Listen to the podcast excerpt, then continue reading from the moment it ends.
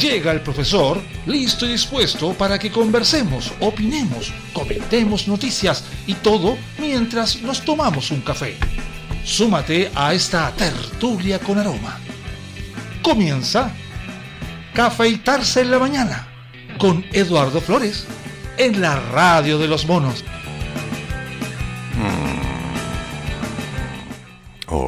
Días.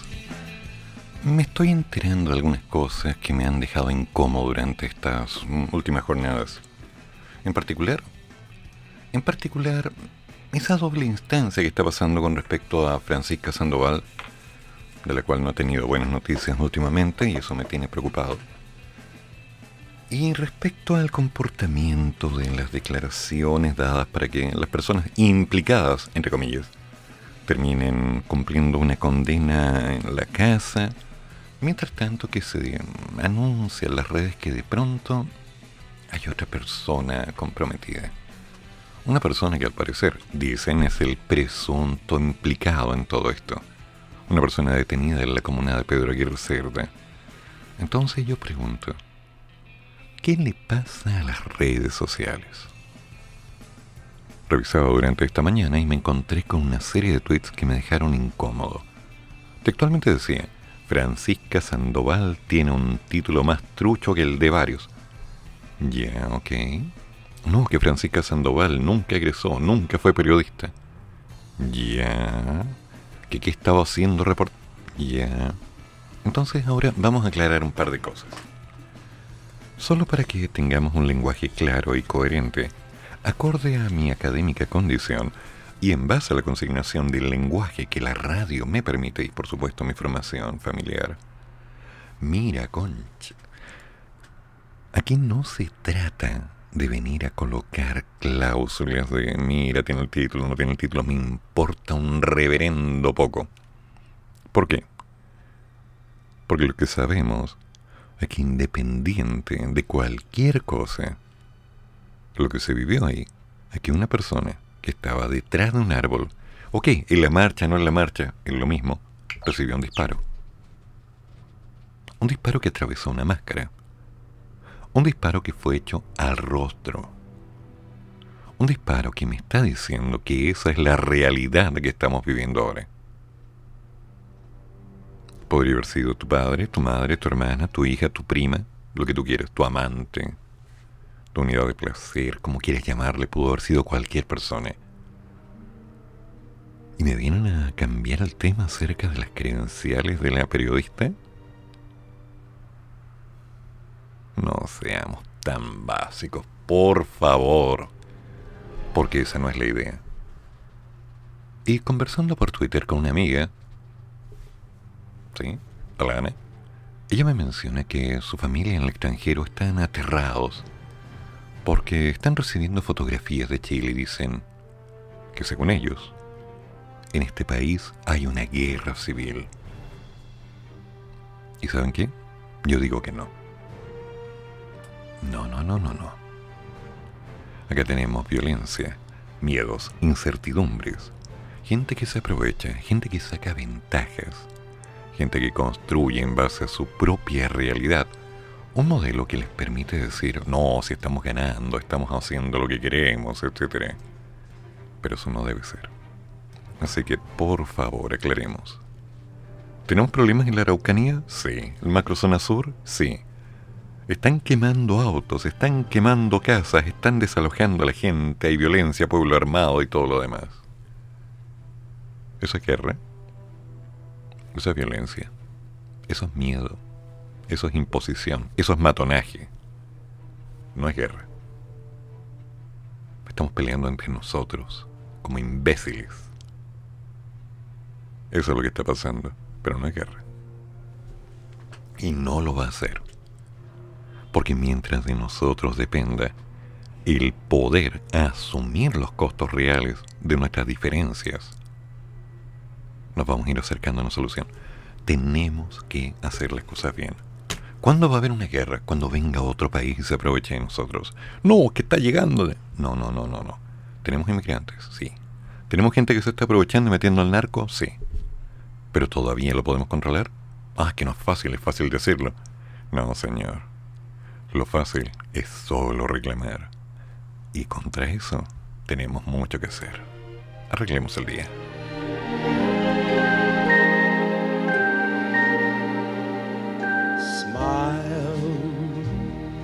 Though your heart is aching. Smile, even though it's breaking. When there are clouds in the sky, you'll get by. If you smile through your fear and sorrow, smile and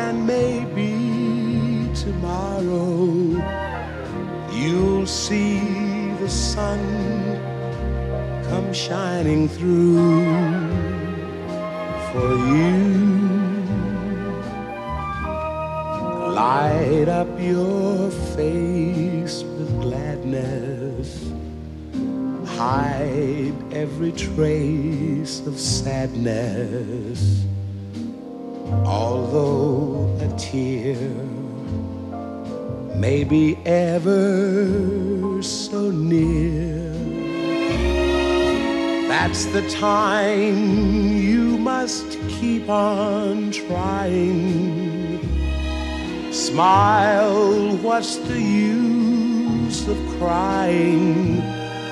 You'll find that life is still worthwhile if you just smile.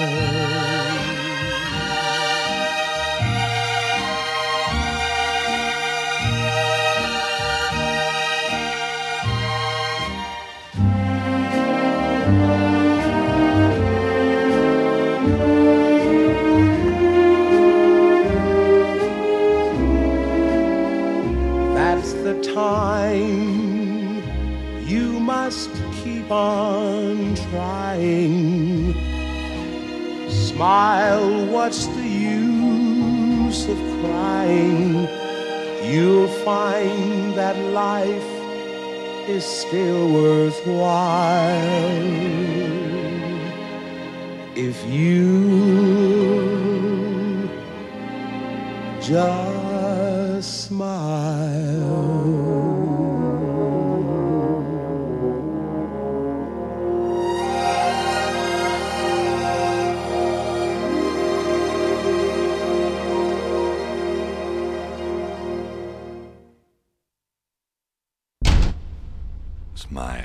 Hagamos la cosa bien. Lamentablemente el caso de Francisca Pizarro no se ha transformado en una buena noticia. No voy a dramatizar, la cosa es grave. Los medios entregarán información durante el día y mucho más que estar encontrando al culpable o los posibles culpables. El tema está en que esto no solo implique que ella se recupere, ideal, ideal, ojalá mágico, milagroso de hecho, sino que de alguna forma esto termine. O sea, no podemos llegar a pensar, cosa que conversamos en algunos grupos ayer, acerca de que hay que salir armado, hay que estar predispuesto a que esta situación va a ser normalizada. No. La respuesta es no. No. Después de la revolución de octubre del 2019, poco a poco la violencia en las calles fue normalizada. Y yo dije en esa época, esto no debe pasar. Y sí, fue pasando. Ahora, ¿quieren normalizar balaceras y las marchas en las calles en cualquier momento? No. La respuesta es no. Por respeto a nosotros, por respeto al hecho de simplemente seguir No hay más que discutir. A ver. Ah, aquí vamos de nuevo. Los camioneros se reúnen en la ruta 160 en medio de las movilizaciones. Un colegio de Lota suspendió las clases. Un grupo de camioneros, transportistas, comenzó a reunirse en sus camiones a la altura del kilómetro 18,5 de la ruta 160 durante la noche de este lunes. Se trató de una concentración a la altura de la comuna de Coronel, en el sector de Ochiquim. Los camiones serían parte de la movilización de transportistas que ha sido anunciada y que continuará este martes en la región del Biobío. ¿Pero cómo? ¿Esto fue la semana pasada? No. Martes 3 de mayo. Sigue pasando. Sigue pasando. Según han señalado los dirigentes, este martes, a primera hora, continuarán con su manifestación exigiendo medidas al gobierno ante los constantes ataques sufridos en la macrozona sur. La situación no ha generado mayores inconvenientes debido a que los camiones se mantienen estacionados en la berma, sin impedir el tránsito.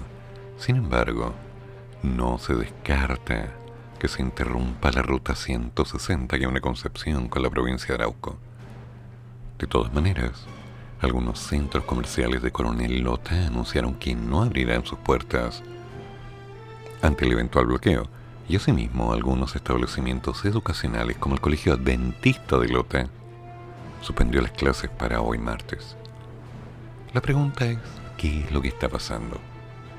Bueno, los trabajadores están pidiendo más equipamiento, reparaciones, una propuesta del gobierno a los transportistas que no ha quedado del todo clara, porque no si bien el gobierno presentó una serie de propuestas que tienen por objetivo garantizar la seguridad de los trabajadores, la que sabemos se ha visto mermada por la violencia en la macrozona sur. Tenemos un documento con seis puntos donde el Ejecutivo reafirmó que los hechos de violencia no tienen cabida en la democracia. Mm. Y si bien precisan que el gobierno no va a eludir la responsabilidad de garantizar la seguridad de los trabajadores del sector forestal y de las regiones del Biobío, indican que la industria forestal no solo debe preocuparle el negocio, sino también el bienestar de sus trabajadores y por supuesto de aportar de manera responsable mm, a la construcción de soluciones. A ver, a ver. ¿Cómo es esto? Mm, ya, o sea... El problema es tuyo, este cargo. Te vamos a ayudar. Te vamos a decir lo que tú tienes que hacer. Ya. El marco de los diálogos que ha liderado el subsecretario del Interior, Manuel Monsalve, con organizaciones sindicales y gremiales, el gobierno propone seis medidas. El aumento de las capacidades policiales para controles preventivos en las rutas. Ok. En ese contexto se informa que se ha traspasado a carabineros un conjunto de 19 equipos blindados. Caleta, que sumados a móviles presentes en el territorio permiten aumentar los puntos de control en las rutas en la provincia de Arauco, de 7 a 12, y a 17 en la región de la Araucanía. Por favor. O sea... No, es que es necesario, tenemos que estar más armados. ¿En serio? ¿En serio? ¿Y lo quieren hacer así? Por favor. Un nuevo equipamiento para la seguridad en las regiones del Biobío por un monto de 5.500 millones. Me pregunto, ¿qué tiene que ver el dinero acá? El monto no me habla ni de la calidad, ni del sistema, ni de cuánto, ni de cómo, ni de qué es. No, Costó tanto. Linda la cosa. Oye, qué lindo el regalo. Sí, costó 3 millones. Eh, gracias por el regalo. gracias. Eh, ¿Y qué? Costó 3 millones. Eh, gracias. El subsecretario Monsalve firmará una resolución para comprar 34 camiones blindados para Biobío y Araucanía y adquirir drones de última tecnología con alcance de hasta 150 kilómetros. Ya. Ok. Dark Angel. Comenzamos con los drones.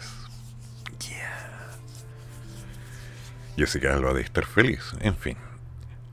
El aumento de seguridad en rutas concesionadas, en la ruta 5 Sur y en la ruta 160 el subsecretario de Obras Públicas impulsará una modificación a los contratos con las empresas concesionarias tanto de la Ruta 5 como de la Ruta 160, objeto de imponer mejores condiciones de seguridad que implican la instalación de cámaras de vigilancia térmicas, pórticos de lectura de patentes, iluminación doble y zonas de descanso seguras. Ya, ok. Además, el gobierno se compromete en un plazo de 30 días a entregar una propuesta técnica que permite contar con un seguro público complementario para disminuir de manera significativa el pago de deducibles. Qué lindo. ¿Cómo lo van a hacer? ¿Mm? Siguiente punto. Un plan de reparación para trabajadores afectados por hechos de violencia rural. El compromiso es establecer un conjunto de prestaciones para concurrir en ayuda de los trabajadores afectados por este tipo de violencia, lo cual implicaría garantía de atención psicológica, social y jurídica.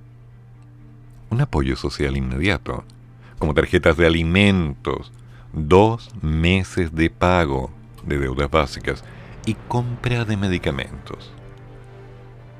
En el caso del fallecimiento de un trabajador, la Subsecretaría del Interior entregará pensión de gracia de por vida. Ya me siento mucho más protegido con eso, no sabes, pero como me dieron ganas de tomar un camión. ¿Mm? ¿A ti no? Además aseguran que entregarán propuestas que vayan de acuerdo a las respuestas de las medidas legislativas que permitan dar mayor seguridad en las rutas y las carreteras en los casos justificados. No sé, sinceramente no sé. Es que hay buenas intenciones, hay buenos caminos, hay alternativas.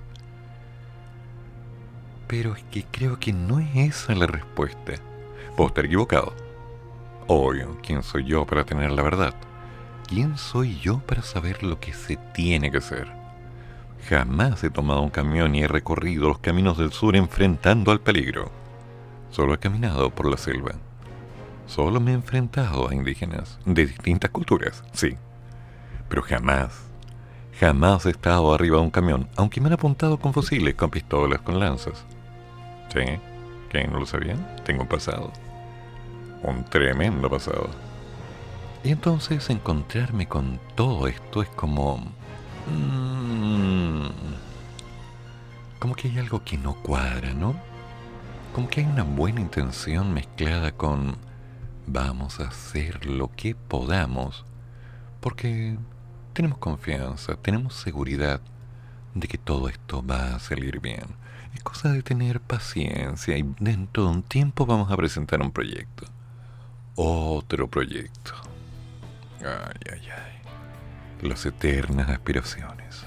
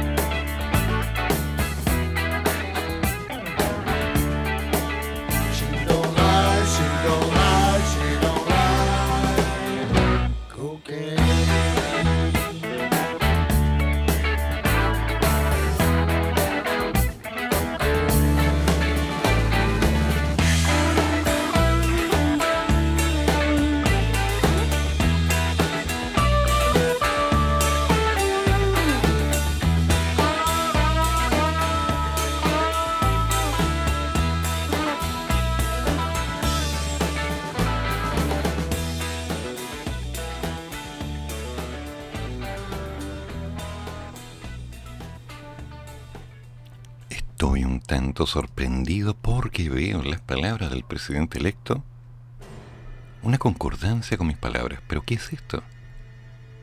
¿Sí? Textualmente dice, no queremos que se normalice el uso de armas en la violencia. No lo puedo creer. No lo puedo creer. No, estoy de acuerdo con quien lo haya dicho. Lo que no puedo creer es que hayamos coincidido en algo. Pero bueno, son opciones personales. La naturalización con armas es realmente grave. No, no, no.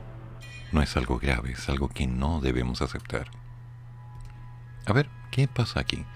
El PPD, Partido por la Democracia, demostró su malestar con la moneda, restándose del comité político. A ver.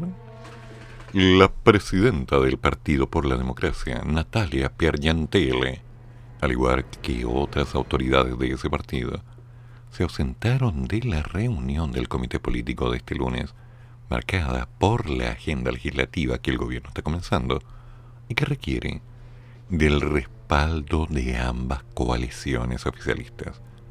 Si bien el timonel del Partido Comunista, Guillermo Teller, dijo que no me di cuenta de que se restaron en el oficialismo del socialismo democrático sí notaron la falta de los compañeros del bloque, quienes desde la semana pasada critican un supuesto trato desigual por parte de la moneda, específicamente desde el ministro de las Express, Giorgio Jackson.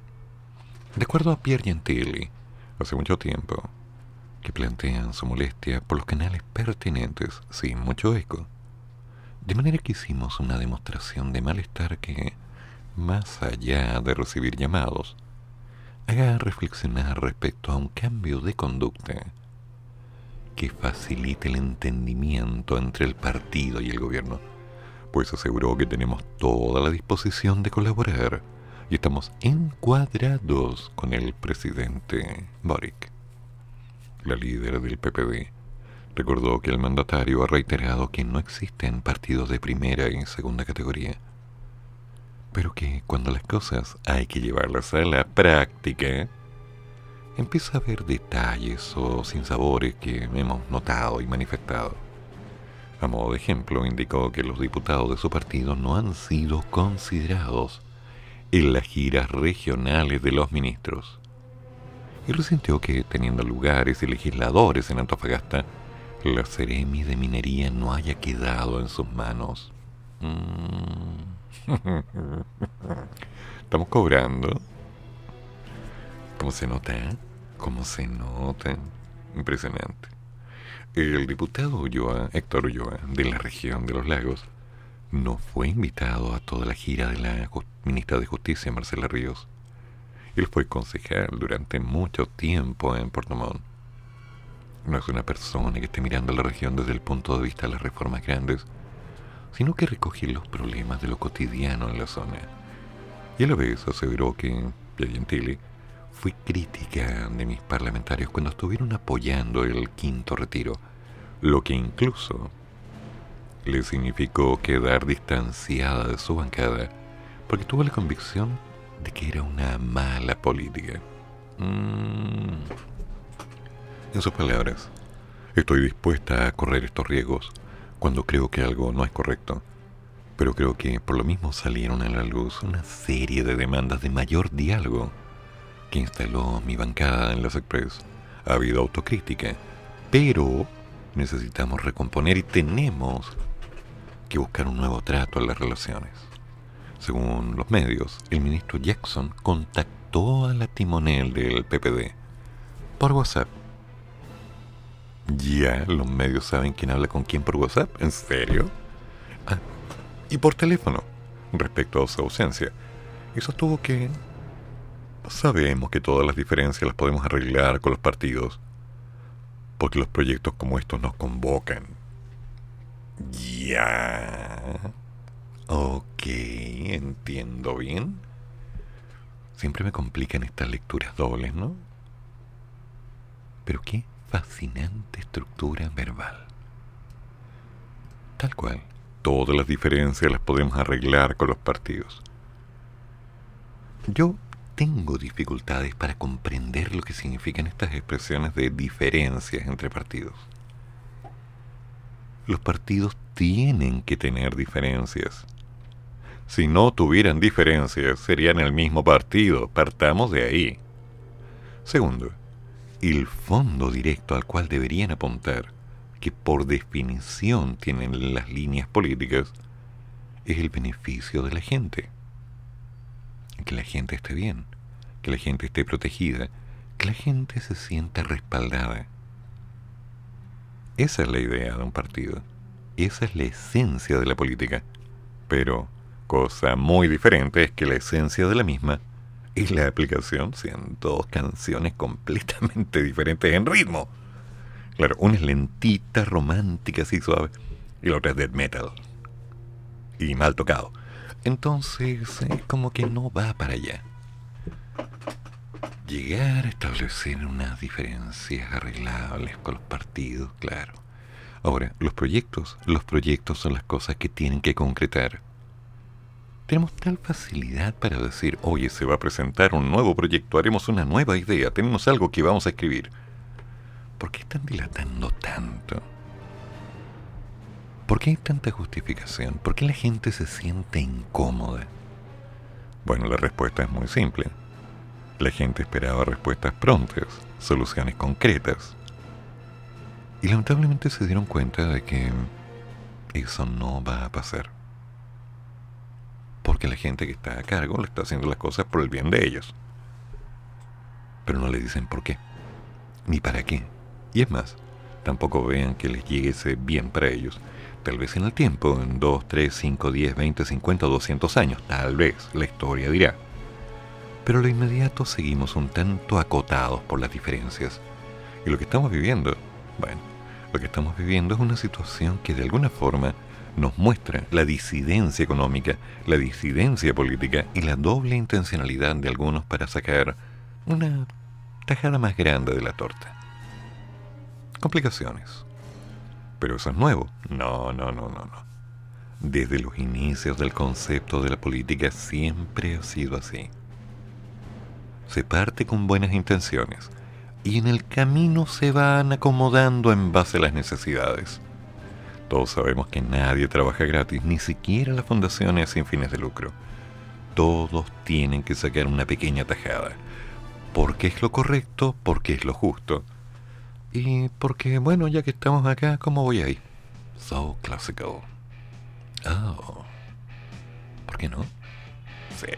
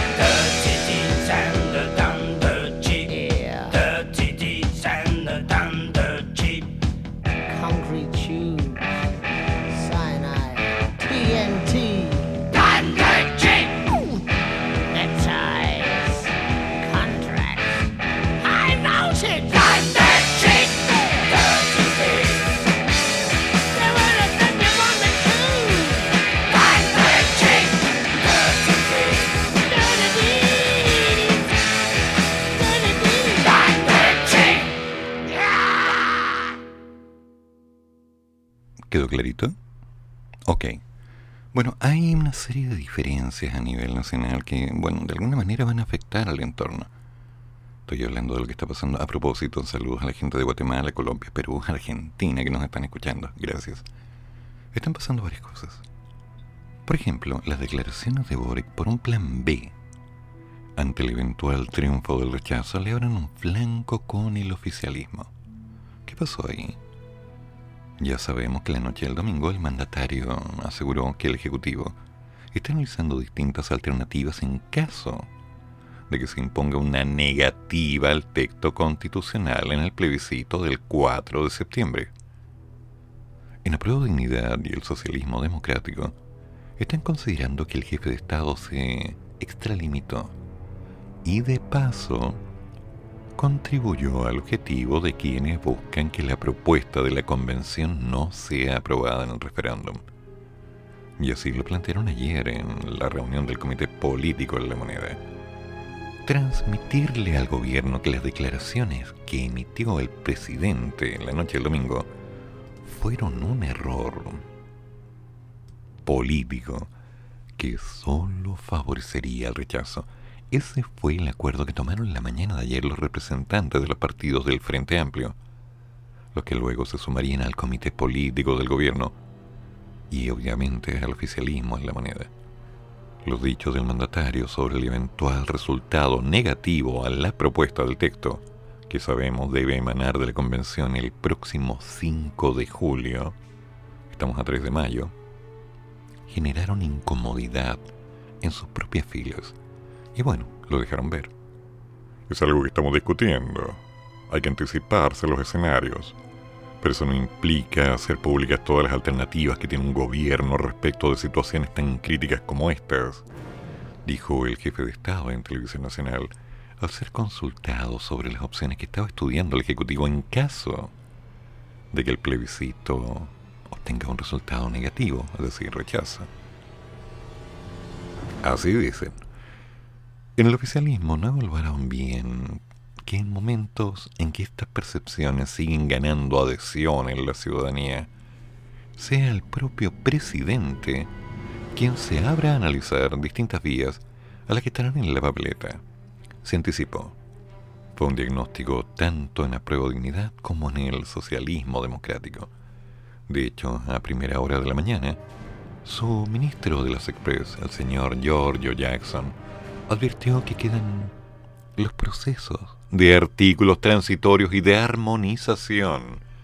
Y recién ahí creemos que es prudente que la ciudadanía pueda comparar las opciones que existen y, de, por supuesto, formar la mejor opinión. Por el bien de Chile hay que esperar que esto tenga una conclusión antes de anticiparse a situaciones que, por cierto, serían complejas, pero que todavía no están dadas. Tal fue la incomodidad de los partidos que también se extendió a las filas oficialistas en la constituyente, que el propio Boric salió tempranamente a precisar sus declaraciones. Bueno, quien se explica se complica, dicen por acá. En un punto de prensa que no estaba previsto, el mandatario, antes de que los dirigentes oficialistas llegaran al palacio, aseguró que por supuesto que un gobierno tiene que anticiparse a todos los escenarios políticos en todas las circunstancias. De eso se trata gobernar, anticiparse. Pero mi alternativa respecto a esto ha sido clara y reitero que lo vamos a hacer cumpliendo la ley, dándole las garantías que corresponden a ambas opciones, que son solamente dos, rechazar o aprobar. Estas son las opciones que están en juego. Y ambas son legítimas. Y por lo tanto van a tener todo el respeto que corresponde por parte del gobierno. Con estos elementos sobre la mesa, la vicepresidenta de Comunes, Carolina García, intervino en el comité político y advirtió a nombre del Frente Amplio que las declaraciones del mandatario no habían sido afortunadas. Fue Jackson, según los presentes, quien se apuró en recalcar que el presidente había precisado sus dichos. El representante de Marcelo Díaz, en tanto, valoró la rectificación y llamó a la moneda a no caer en el juego de quienes pretenden rechazar o favorecer el rechazo. Las opciones que contempla la reforma que habilitó el proceso constituyente dice expresamente que, en caso de que ganara el rechazo, quedaría vigente la constitución actual. Por lo tanto, si llegara a ganar el rechazo, nos quedamos con la constitución de Pinochet, la constitución del 80. Y los que están levantando esta alternativa de la tercera vía, el plan B, el plan C, el plan BC, el plan... Bueno, son varios. Son precisamente quienes quieren que gane el rechazo. Lo que buscan es que la gente piensa o piense que si vota el rechazo no pasa nada. Y claro que pasa. Pasa que quedaría esta constitución. La misma que se derrumbó el 18 de octubre. Sostuvo en la salida el diputado quien recalcó que pudo haber un mensaje equívoco del presidente. A ver, señor Unir, don Marcelo. ¿Usted entendió? A ver, un poquito de aclaración histórica. ¿La constitución que tenemos es la misma que escribió Pinochet?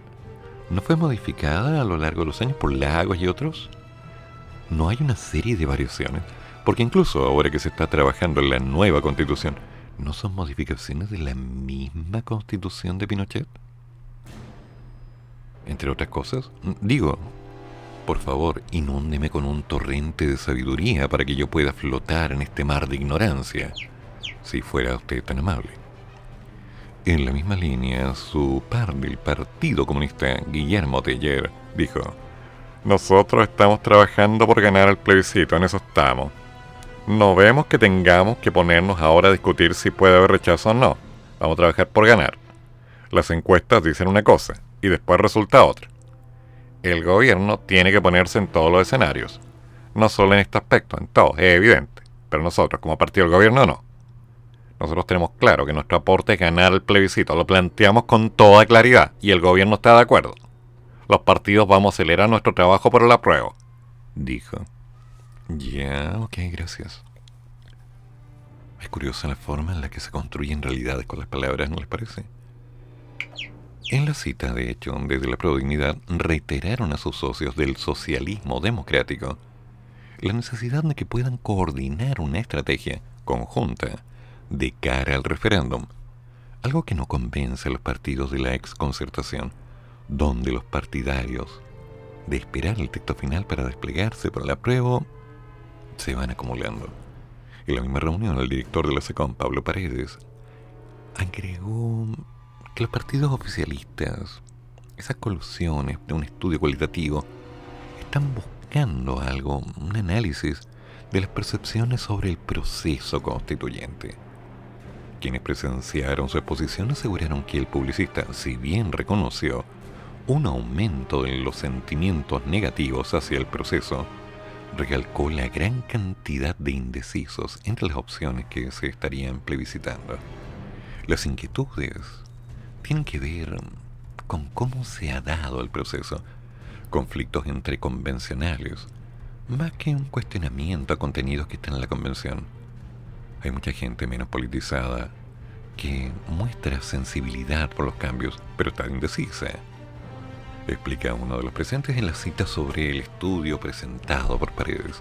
El comité político, si bien están alerta a los sondeos de opinión y al devenir del proceso, hasta ahora no creen que hayan posibilidades de que el rechazo se imponga en el referéndum.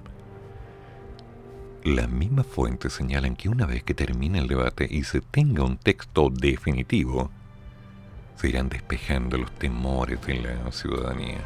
Mmm, chiquitita, que inocente. Tengo que opinar, pero terminaré la idea.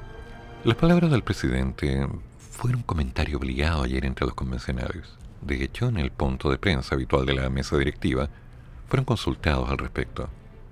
Su presidenta María Elisa Quinteros, de los sociales, sostuvo que valoramos las palabras del presidente. Nos parece de toda lógica que el gobierno se anteponga a los distintos escenarios, mientras que el vicepresidente Gaspar Domingo, Domínguez de los no neutrales dijo, me parece muy bien que las autoridades tengan distintas opciones dentro de sus cursos de acción. Entre los convencionales del Frente Amplio, en tanto, desdramatizaron los efectos de las palabras del mandatario y transmitían que de hecho estaba en lo correcto. De todas formas, por la mañana evitaron referirse al tema, aunque luego de la aclaración de Boric sobre la materia comenzaron a destacar algunas frases. Consultada al respecto a la convencional Constanza Schauhaut, Frente Amplio, indicó que el presidente desde el día uno ha sido claro en su compromiso porque el proceso llegue a buen puerto. Además, ha manifestado su valoración positiva del texto aprobado hasta ahora. Así como muchos y muchas, y muchos, y machos, y mechas, y mach, y en fin, quiere una constitución para Chile que proponga un camino de justicia social y mejor democracia. Por cierto, el gobierno al día siguiente del plebiscito debe seguir gobernando, avanzando en el proyecto por el que fue electo y en el que muchos confiamos, y muchas, y machos, y mechas, y también. De hecho, los convencionales de otros colectivos se restaron de emitir una opinión debido a que dicen, desde el Frente Amplio, que les enviaron un link con el comentario adjunto de para aclarar, con las declaraciones del mandatario en las que corregía sus dichos, con el objetivo de evitar cuestionamientos hacia él. El colectivo socialista, en tanto, el convencional Maximiliano Hurtado sostuvo que, cremillas, me parece correcta la interpretación de que el resultado del plebiscito de entrada a este proceso derogó tácitamente la constitución vigente actual. Sin embargo, manifestó que pensar en alternativas en caso de que gane el rechazo es anticiparse demasiado. No es deseable abrir hoy ese debate. Cierra. No obstante, su par del mismo colectivo, César Valenzuela, destacó los dichos de Boric y dijo que el presidente es la máxima autoridad del gobierno y el gobierno debe siempre proyectarse ante todas las posibilidades. Otros convencionales de la coordinadora plurinacional también lamentaban en privado los dichos del presidente debido a que creen que se podría debilitar la opción de la prueba en cara al plebiscito. En una postura parecida están los movimientos sociales. El convencional Bastián Lavea afirmó que la declaración del presidente me parece impertinente mientras esté redactando la Constitución. Esos análisis debían ser posteriores a la elección. Por otro lado, desde el colectivo de la prueba valoraron las palabras del jefe de Estado. El presidente tiene que buscar caminos de solución y desde ese punto de vista abrirse una tercera vía como lo ha hecho, sostuvo el demócrata cristiano Fuad Shahin, mientras que en la derecha también celebraron las declaraciones del señor Boric. Bien el presidente, que declara que ya estamos discutiendo un escenario que no se aprueba en el nuevo texto, dijo Arturo Zúñiga de la UDI. Pues hombre, en la derecha hay varios que en privado transmiten que han estado buscando fórmulas y han tenido conversaciones respecto a lo que van a hacer en caso de que gane el rechazo en el plebiscito. Hay una mayoría que considera que no puede mantenerse la constitución del 80 y algunos creen que el camino, en caso de que se imponga el rechazo a los comicios, es que el gobierno convoque a una comisión de expertos para que trabaje en una propuesta corrigiendo y recogiendo el trabajo de la convención, para que luego se envíe un proyecto al Congreso para que sea aprobado y que posteriormente se plebiscite. Son ideas, son alternativas. No sé hasta qué punto son buenas. Hay un aire de cambio, hay un aire de opción. Pero parece que definitivamente las palabras del presidente golpearon donde algunos sintieron más dolor. Ahora aclaremos. Las probabilidades reales de que gane el apruebo o gane el rechazo siguen siendo 50-50. No es que la encuesta dice tal cosa. Sí, son encuestas, como muestreos de 1.200 personas. Nada más. No es que la gente aún no se define, y menos se van a definir si no hay una información clara. En contexto, lee tu constitución o lee la constitución.cl. Algunas páginas hay por ahí que están moviendo los borradores. ¿La gente los ha leído? ¿La gente está discutiendo las propuestas? ¿La gente está dispuesta a tratar de darle un tiempo a conversar de algo que es un borrador y por ser un borrador puede ser remodificado, la gente confía por casualidad en que la información, pese a que es pública, es válida. Nadie quiere hacer esa pregunta. Por otro lado, lo que llegue a suceder el día del plebiscito va a depender de lo que ocurra dos o tres semanas antes. Históricamente ha sido así. La gente busca que le digan qué es lo que tiene que hacer y qué es lo correcto para evitarse el esfuerzo, evitarse el trabajo. Y después de un tiempo terminan asumiendo que los engañaron. Mal ahí. Nuestra primera instancia es entender que nos tenemos que hacer cargo de dar un paso. Y ese paso es empezar a leer. Comparemos. No, que la constitución está manchada de sangre, tú no lo entiendes. Yo vivía ahí, pues viejo. A mí no me vengáis con cuentos. ¿Qué? ¿Sí? Yo viví eso. Oh.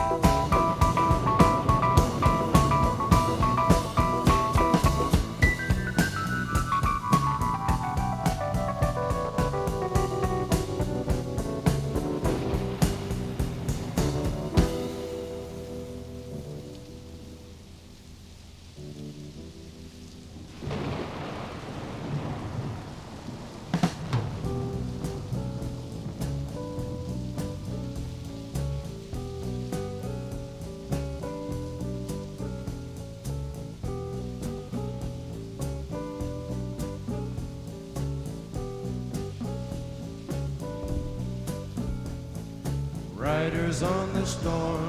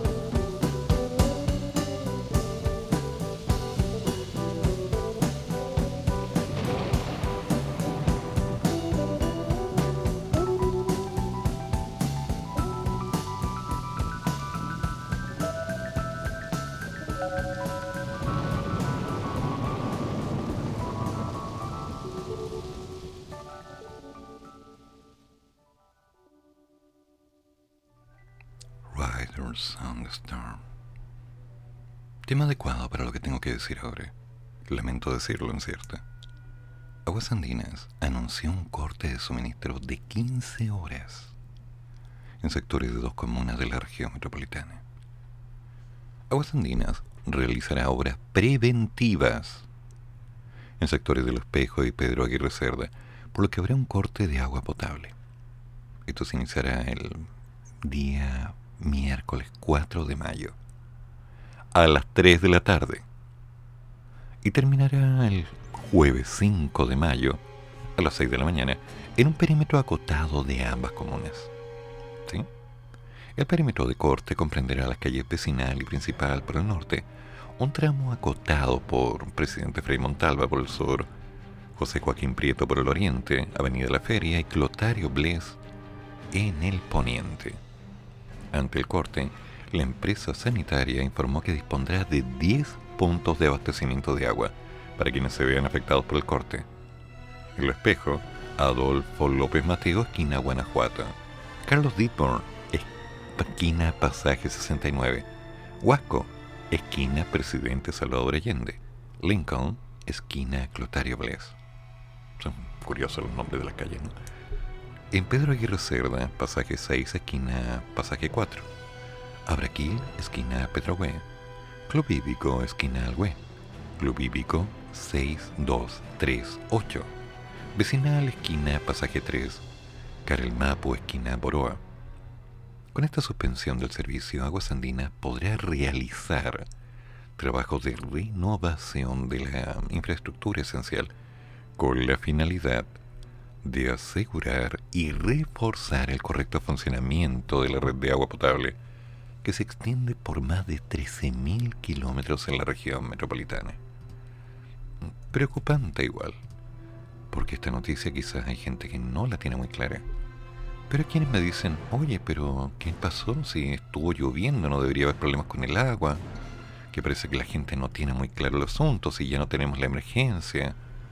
Bueno, cuidado, cuidado ahí, porque ya sabemos que solo cayeron 19 centímetros de nieve en el embalse del yeso. Eso significa que tenemos que ser responsables con el uso del agua. No es tan simple. Pese a las precipitaciones que ya se registraron en Santiago, se hace y se va a seguir haciendo un llamado a mantener un uso responsable y consciente del agua, porque de los 25 milímetros de lluvia y de los 19 centímetros de nieve en el embalse, solo tenemos un incremento de 0,2 hectómetros cúbicos. Estamos hablando de un volumen de 147.41 hectómetros cúbicos.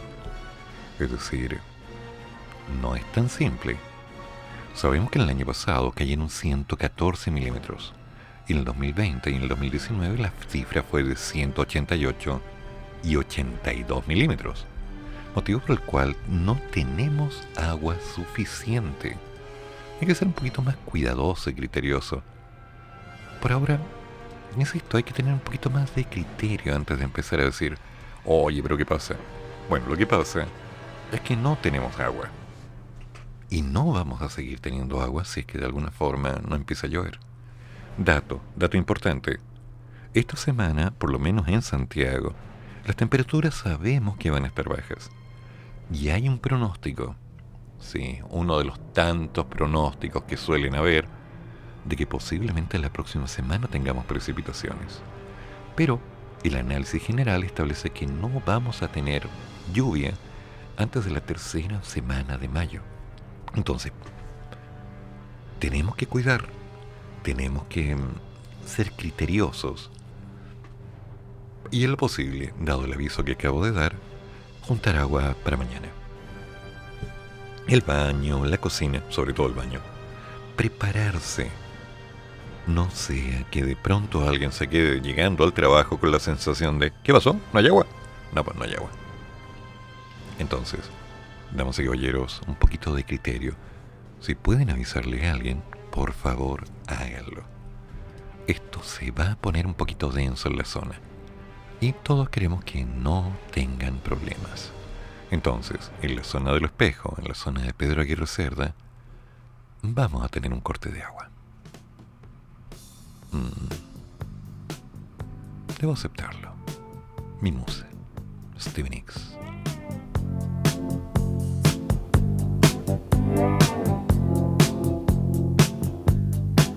they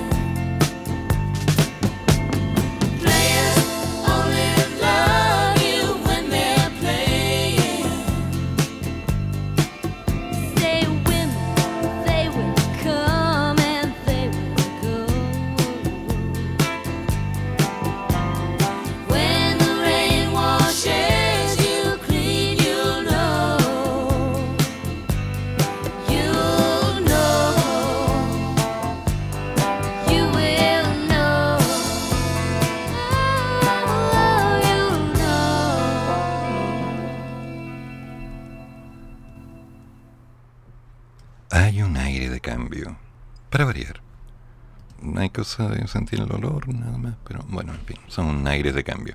El gobierno en inicio del debate por el salario mínimo. Queremos apoyar a las empresas que no tienen una espalda financiera. Ya. Durante este lunes en la tarde, en la Comisión del Trabajo de la Cámara, se inició la discusión del proyecto de ley que reajusta el salario mínimo en el país, el cual fue presentado por el gobierno tras alcanzar un acuerdo con distintas organizaciones sociales, donde se incluye la Central Unitaria de Trabajadores. En la instancia participaron los ministros Mario Marcel, Giorgio Jackson, Janet Cara del Trabajo y Nicolás Grau de Economía. Este último en medio de la discusión por los alcances que tiene el subsidio a las empresas en materia de ingreso mínimo, señaló, este beneficio es indirectamente un subsidio a todas las empresas se hace a través de las personas y descomprime la presión a las empresas de pagar salarios más altos. Ok. A nuestro juicio como gobierno es erróneo como política ayudar a las empresas de mayor tamaño a pagar estos salarios. Queremos apoyar a las empresas, pero las empresas que realmente no tienen la espalda financiera al mercado para poder hacer este ejercicio. Ya, ok, gracias señor Grau. La pregunta es cuál es. Por otro lado, la titular del trabajo, Janet Cara, presentó los principales puntos de acuerdo alcanzados la semana pasada en la Central Unitaria de Trabajadores. Ya. Esto reafirma la necesidad de una reforma tributaria para Chile, así como también la urgente necesidad de un sistema de pensiones en los cuales desde la perspectiva de las y los trabajadores es esencial avanzar dijo la señora Janet Cara. En esa línea, en el actual escenario económico que vive el país debido a la histórica inflación, provocada tanto por factores internos como externos, bla, bla, bla, bla, el Estado se obliga mediante este acuerdo a adoptar medidas adicionales de protección con responsabilidad fiscal, teniendo a la vista las variables macroeconómicas los efectos de las medidas en micro y mediana empresa. Ya. Ok. Se hace imprescindible garantizar la mantención del poder adquisitivo de los trabajadores, considerando variables como el aumento del valor en la canasta básica de alimentos y su impacto en el nivel de consumo. En ese marco, el Ejecutivo estima que la variación de los precios de la canasta básica beneficiaría a 1.600.000 hogares, los cuales están compuestos por 3.300.000 cargas familiares. Asimismo, el jefe de la cartera de Hacienda, el señor Marcel, a ver detalló los alcances en materia del gasto fiscal que tendrá la iniciativa de salario mínimo. Sobre el valor total de todos los beneficios, de acuerdo al informe financiero, en el 2022 el mayor costo fiscal neto fue de 275.668 millones, que equivalen más o menos a 323 millones de dólares de hoy, y está compuesto por 41 millones por el aumento del ingreso mínimo mensual, donde el costo del aumento de las asignaciones iría hacia la asignación familiar y, bueno, su el subsidio temporal de las MIPIMES tendrá un costo de 61 mil millones y la canasta básica protegida de 204 mil millones. Y el efecto sobre el ingreso mínimo garantizado es negativo de 31.600 millones de pesos. ¿Cuánta plata? Eh? No, no es tanto. En el 2023, sin que se gastille el incremento adicional, sería de 97.650 millones adicionales. Y si se gatilla el incremento adicional, sería del orden de los 126.000 millones adicionales. Ah, vaya. Esos son los costos fiscales netos de esta medida. Tras la instancia, el diputado RN, Frank Schauerbaum, manifestó que hay que aclararle a los chilenos de los 30.000 van a llegar al bolsillo 12.000, básicamente porque el ingreso mínimo garantizado no se considera en este proyecto de ley. El gobierno ha dicho abiertamente que no les interesa fomentar esa política pública y que prefiere hacer este tipo de ayuda a las pequeñas empresas, agregó el integrante de la Comisión del Trabajo. Por su parte, el diputado Eduardo Durán indicó que este gobierno, que se jacta de tener un espíritu de diálogo, conversó solamente con la CUT para llegar a un acuerdo en torno a un salario mínimo, existiendo otras centrales sindicalistas que no fueron consideradas. Eso nomás. Hay muchas pymes que quedan fuera de este proyecto. Por lo tanto, estamos viendo que hay letra chica en la iniciativa, puesto que no todas podrían obtener este beneficio a la contratación. ¿Ya? El trabajo en la comisión en torno al salario mínimo se seguirá este martes, donde los parlamentarios discutirán los alcances del proyecto y procederán a su votación. Pero insisto que hay variables que no me quedan del todo claras para variar. Porque tengo un cierto pánico personal que me dice, oye, aquí hay un detallito que no se está mencionando. ¿Cuál es? Bueno, si las empresas o las microempresas van a aumentar el sueldo, tienen que sacarlo de alguna parte. Si el Estado no subvenciona o no hay una forma de asegurarlo, eso va a significar un menor recurso para poder disponer. Eh, Solo como curiosidad, ¿esto no es sinónimo de una serie de despidos? ¿No? ¿No va a haber una reducción en las empresas? Pregunto, porque hay quienes van a decir, ya, pues compensamos, sacamos este, pum, pum, pum, nos quedamos con lo justo, pagamos más, estamos. ¿Será eso? Porque si es eso, yo estoy diciendo, cuidado, no me gusta la idea, sobre todo ahora que estamos trabajando fuerte en reactivar la economía y potenciar la mano de obra nacional. De alguna manera la fuerza laboral es importante.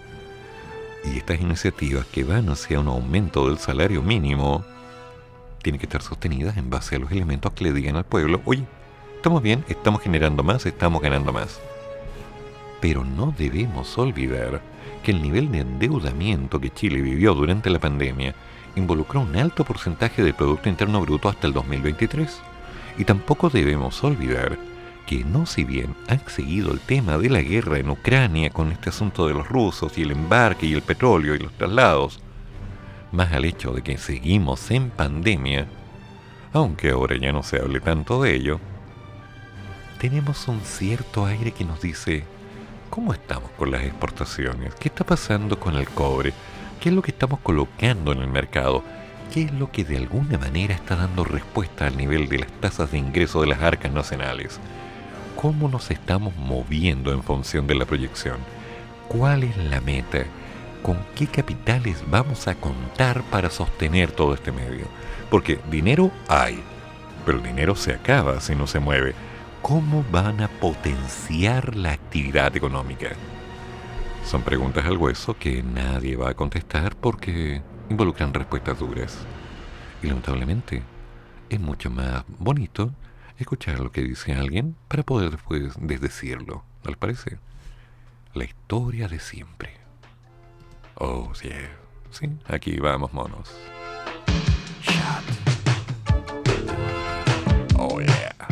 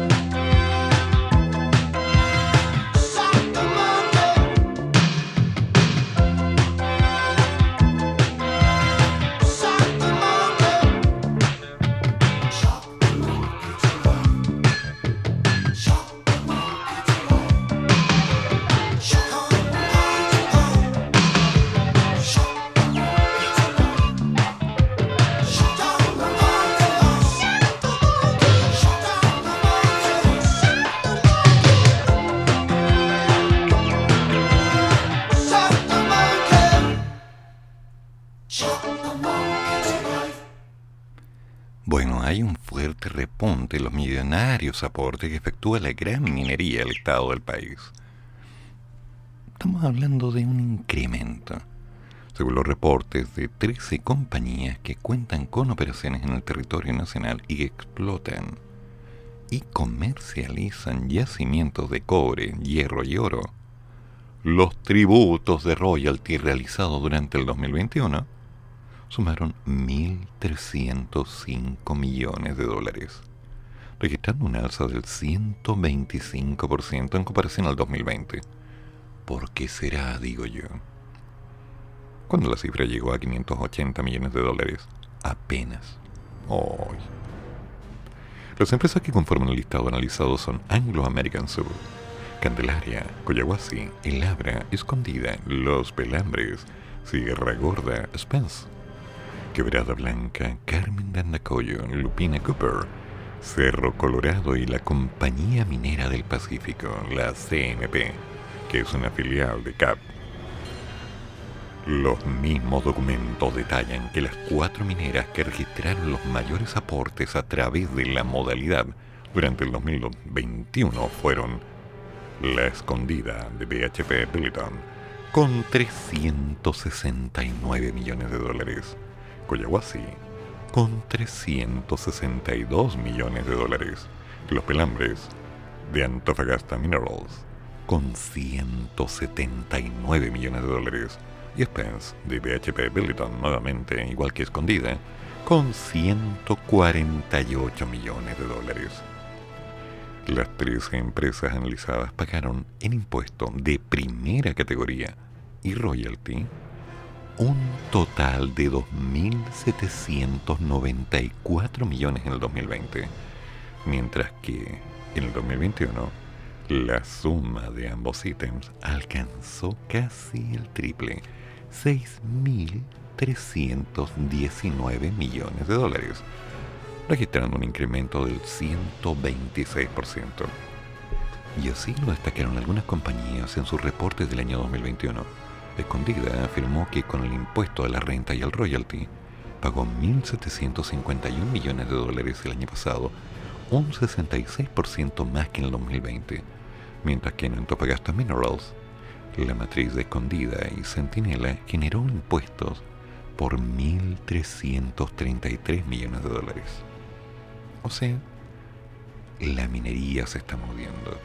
La directora ejecutiva del Centro de Estudios de Cobre y la Minera, Seco, Alejandra Good, explicó que el aumento del royalty minero se debe principalmente al precio promedio que registró el cobre durante el 2021. Ay, ay, ay, ¿se dan cuenta como si se están haciendo algunas cosas hoy en día? O sea, está moviéndose el tema. Pero, insisto, no basta. Aún no basta. Ah, sí, take me home tonight. Pero la noche, no ahora.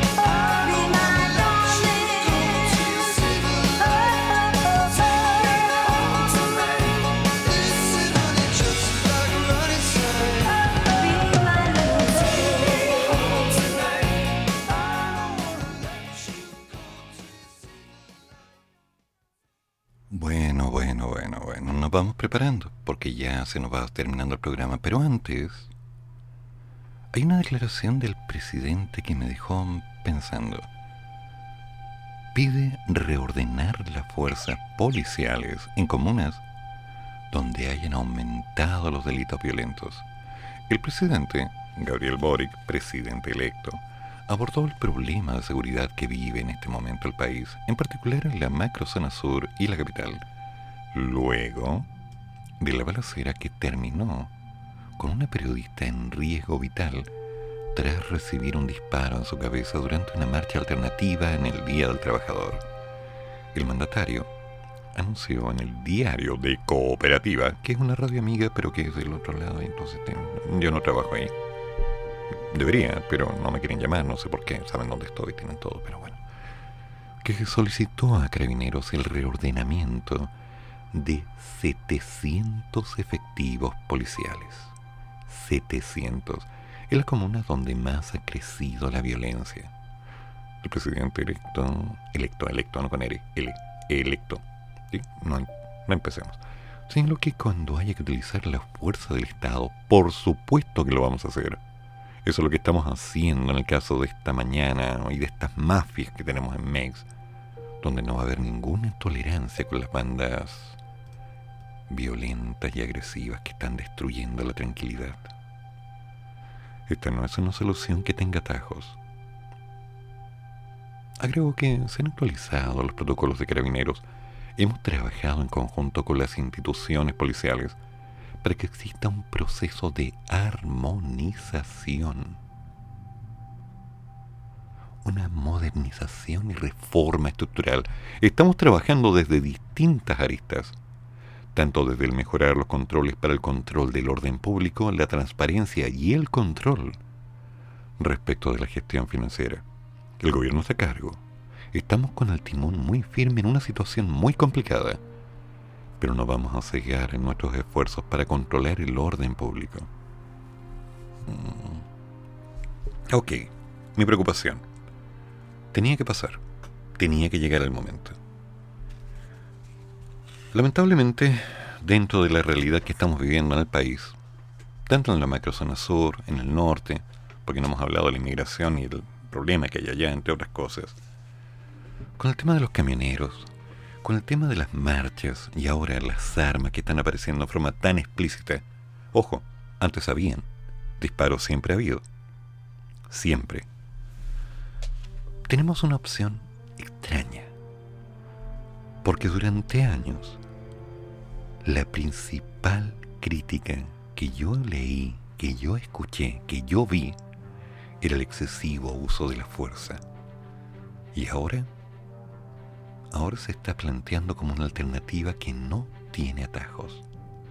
Es algo que se tiene que hacer. Y yo pregunto, ¿cómo? ¿De qué forma se va a llegar a este acuerdo? Porque necesitamos tranquilidad. Necesitamos llegar a puntos que nos digan, la gente tiene que estar segura. La gente tiene que sentir el respaldo. Pero de una vez, de la forma que sea, hay que terminar con el miedo en las calles. Y eso depende de nosotros.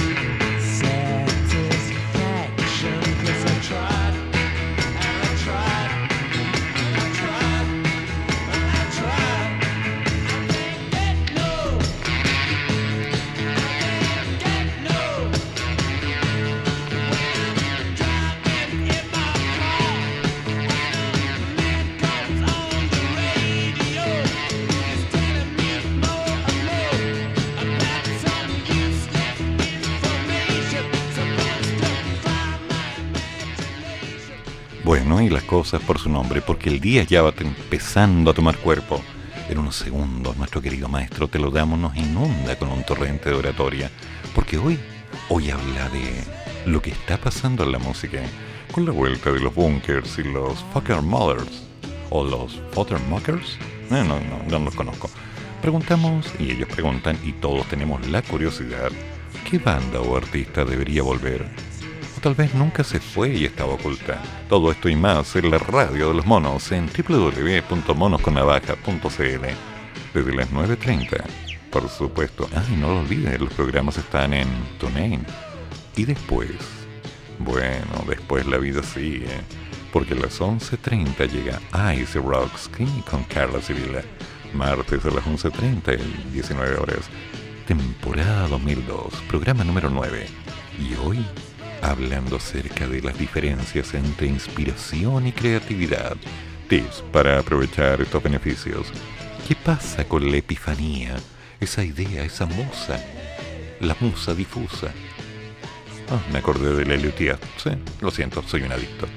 Y más tarde, a las 14 horas, me haces tanto bien. Con Patricia Aguiluz, como siempre todos los días con su micrófono y jamás soltando un café. Así que, damas y caballeros, como siempre digo, gracias por todo, fue un placer. Nos juntamos mañana a las 8.30 de la madrugada. No, no, un poco antes, a las 8. A las 8.30 estoy despertando, pero a las 8 ya estoy haciendo el programa. Así que, hagamos magia. Tengan un muy buen día y recuerden, todas las opiniones vertidas en este programa son de mi exclusiva responsabilidad y no comprometen en lo más mínimo el pensamiento de quienes trabajan en la radio. Así que si alguien tiene alguna crítica, aquí estamos. Encantado la conversamos. Revisen la constitución, no le crean a la gente simplemente porque dicen más fuerte las cosas. Un paso a la vez. Hagamos las cosas bien. Vamos caballeros, nos juntamos mañana. Maestro, ¿te lo damos? Tengo que decirle algo. En forma clara y sencilla, el barco es suyo.